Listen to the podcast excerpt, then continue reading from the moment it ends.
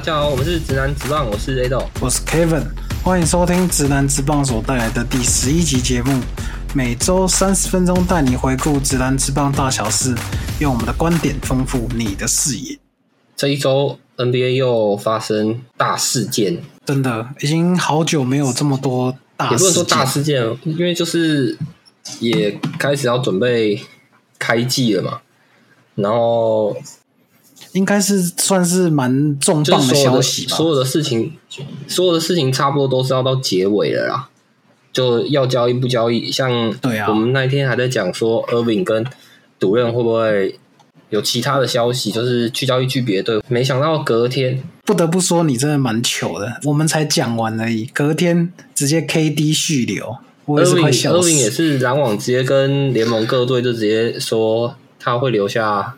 凯瑞嘛，都是在上、上一周录上一周录音完之后的发生的事情，而且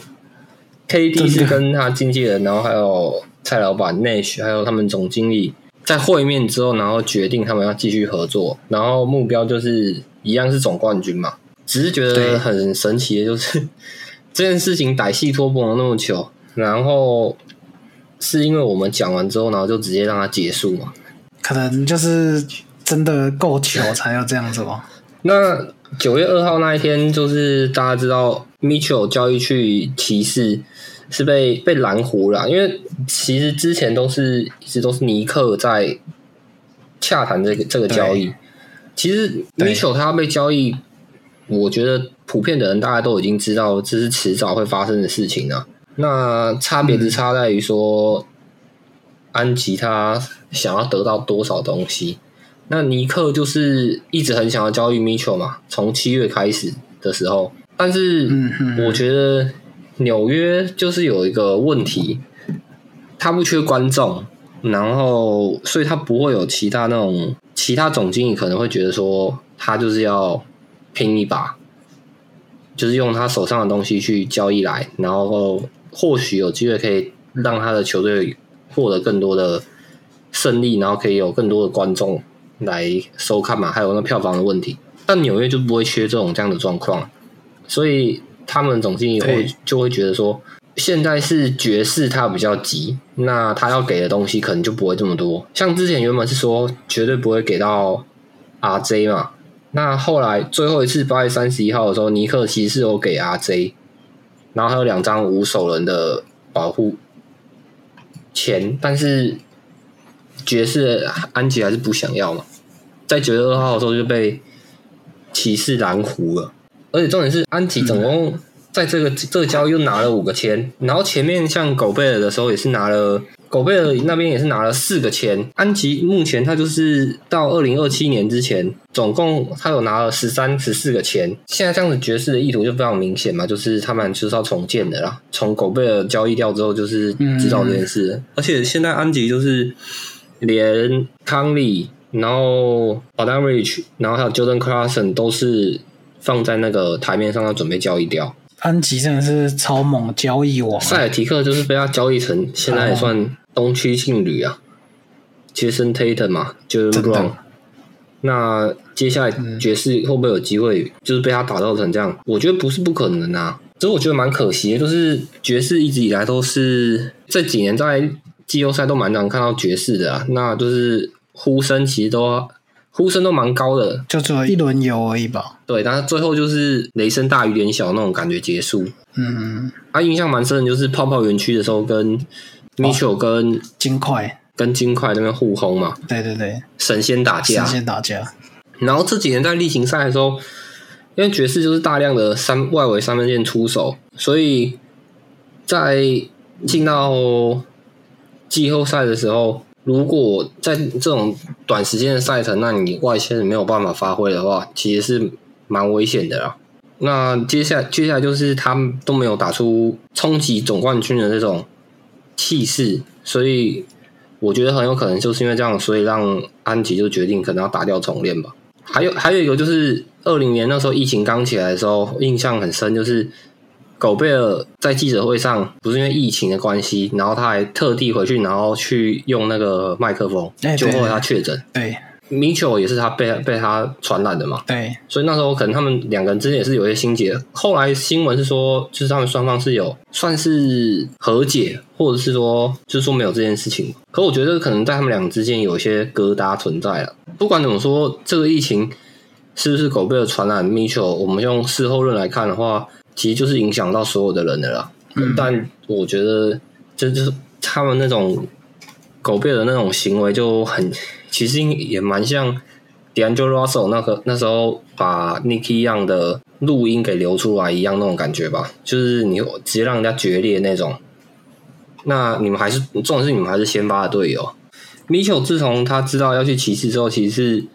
非常开心的。然后他而且他前面就已经有讲说，他想要被交易去就是尼克、热火、篮网这几支球队。对，然后还有中间还有当然还有骑士，所以他是被交易去他想要去的地方。那骑士现在得到 Mitchell 之后，我觉得对骑士的战力其实是非常有很大的帮助了。自从一八年输给勇士之后，骑士是都没有再进到季后赛嘛？那唯一就是去年打附加赛，最后是输给老鹰嘛？对，他们去年的时候是用三大男，其实说真的，那个战绩是还蛮还不错。那在附加赛的时候，我觉得在这种短期赛事最危险的地方就是。你如果遇到得分的干旱潮的时候，最需要的就是像 Mitchell 这种有球星能够跳出来。虽然说 Garan 他的身价其实在这个赛季已经有打出来了，不过你只有一个人的情况其实是蛮危险的。所以你现在多了 Mitchell，对于骑士来讲，他的进攻火力还有在焦焦灼的时候是非常会一定会有非常好帮助的。唯一的缺点就是他们两个都太矮了，所以后场的防守可能就必须要像 Allen，然后 Mobley 这种中锋四号位来协助去补防啊。或许明年骑士就会重新再回到季后赛的竞争行列，去跟公路、热火、篮网这几支球队去争夺东区冠军，也是有可能的。虽然 Mitchell 去骑士是因为有卢比，所以很开心。然后还有他去这支球队是他属意的地方，但是他也因为这个交易有失去那个顶薪的机会啊。嗯哼哼，就是落实条款嘛。那他最高是能够拿到百分之三十五的顶薪。今年就是 Joker，然后还有 Booker，还有 Kyle Anthony Towns 是拿有签下这个顶薪的合约。那 Mitchell 现在就是失去了这张，失去了这个机会啊。那他在未来，他的合约可能会失去掉几千万美金。只能讲说，他也算是这笔交易的算是受害者了。因为狗贝尔是也是有签到签这个顶薪，但是他是没有签到顶啊。Mitchell 是没有签这个顶薪的机会，他被交易之后就也没有这个机会去获得这个顶薪合约。你只能说，他转到骑士之后，他会想要的就会是 NBA 的总冠军，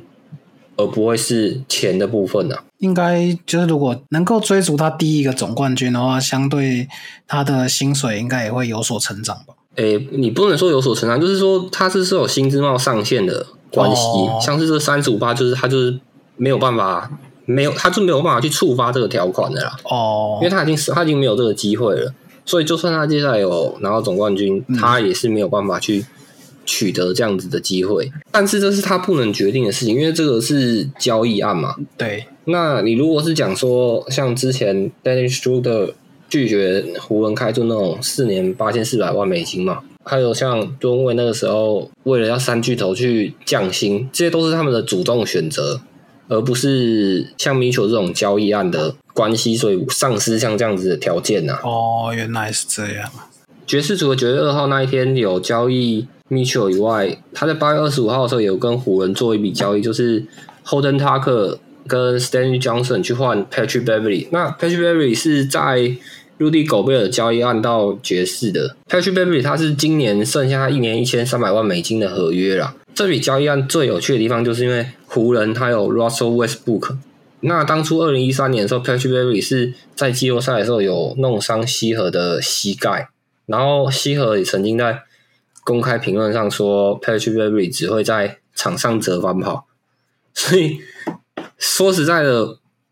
我觉得湖人跟爵士的这笔交易是蛮妙的。湖人就是因为他把 Patrick Berry 交易过来之后，明年他会可以空出一个格子，因为 Patrick Berry 就是一年一千三百万美金的合约嘛，对明年他就到期，就可以不用不用去续约，所以他会有多出这个格子，所以他有点是为了之后的操作去做这笔交易的。但是你让 Patrick Berry 跟 Russell Westbrook 现在在同队上。有没有可能两个人之间有些心结之类的？这公开场合两个人一定都会说没有嘛。然后为了球队的利益等等等等，一定一定都是这样说嘛。但实际上，他们两个人之间能不能够磨合？像希尔现在跟湖人就是完全好像没有办法磨合嘛。对啊，那你现在又又多一个 Patrick Beverly，会不会加深西和对于这种球队的摩擦？其实都很难说啦。真的很难讲。那爵士将 Holden Tucker 跟 Stan Johnson 交易过来，就是看看能不能把 Holden Tucker 重新养起来吧。那因为他的他的年纪也才二十一岁嘛，然后 NG 就是一个这种喜欢比较年轻的球员的交易者。那他对于就是这种高强度运动，年轻有体力，或许就会有好表现。这种感觉就是他的核心呐、啊。嗯，就是握有更多的手轮签去找更有潜力的人，或者是交易这些比较年轻的球员，而不是将这种未来放在放眼在可能已经打出一些身价，像 KD 这样子的球员身上了。而且毕竟爵士就是已经准备要重建的了，那他就是交易这种比较年轻的球员，看能不能打出身价。好，那我们就等 NBA 最后开机前会不会还有其他的交易产生。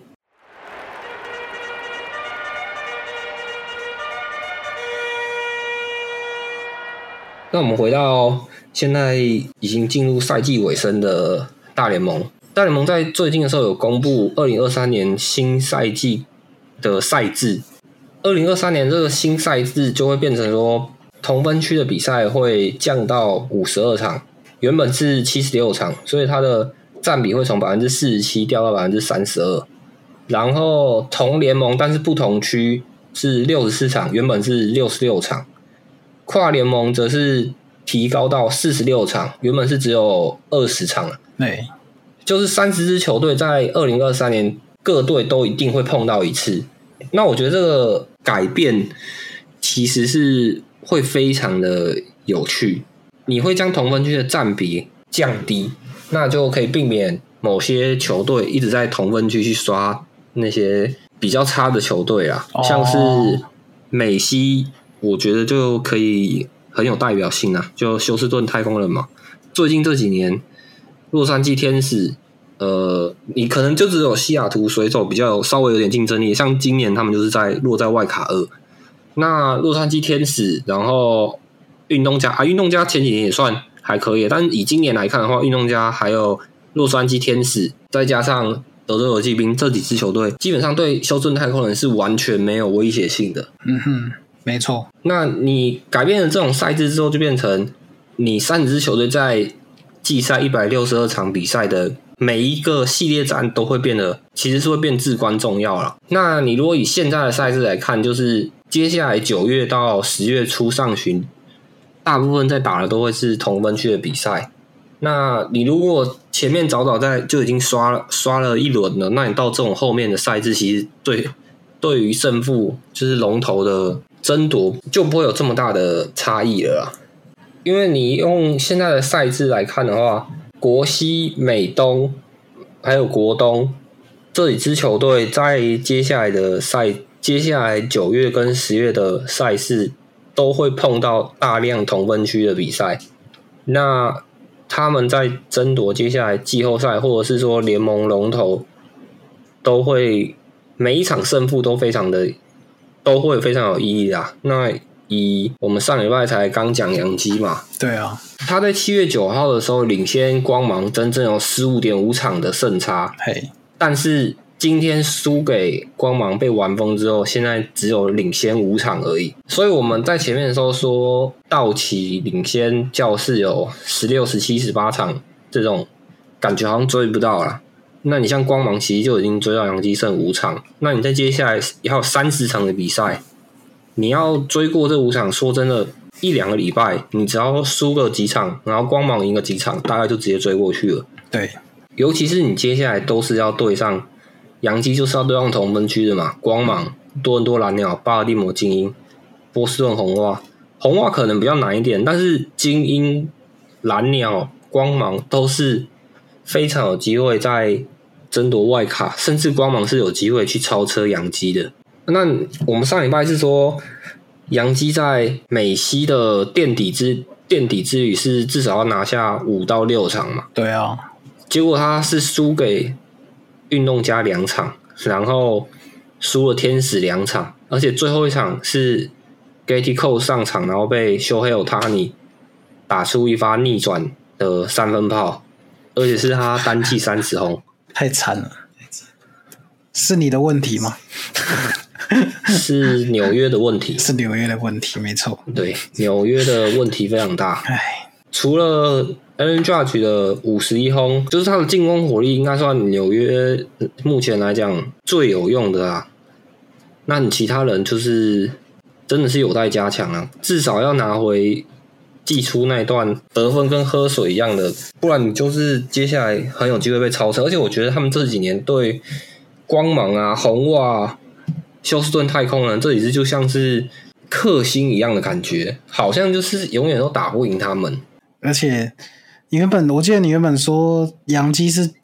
那个今年赛季第一支七十胜的球队嘛，结果现在第一支七十胜，现在第一支九十胜的球队竟然变成是道奇，第一支九十胜的洛杉矶道奇，但是道奇说真的，现在你只能讲说他们的农场还有他们的轮值都非常的完整啊，对可能不会像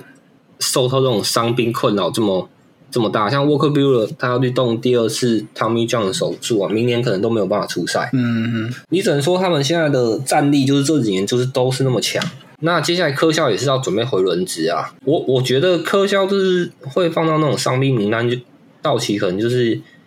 他想要保护他，也不想让他太多的在赛赛季季赛期间有太多的超他的体能，那让他能够在季后赛专心发挥。毕竟他之前就是例行赛一条龙，季后赛一条虫的这种状况时常发生啊。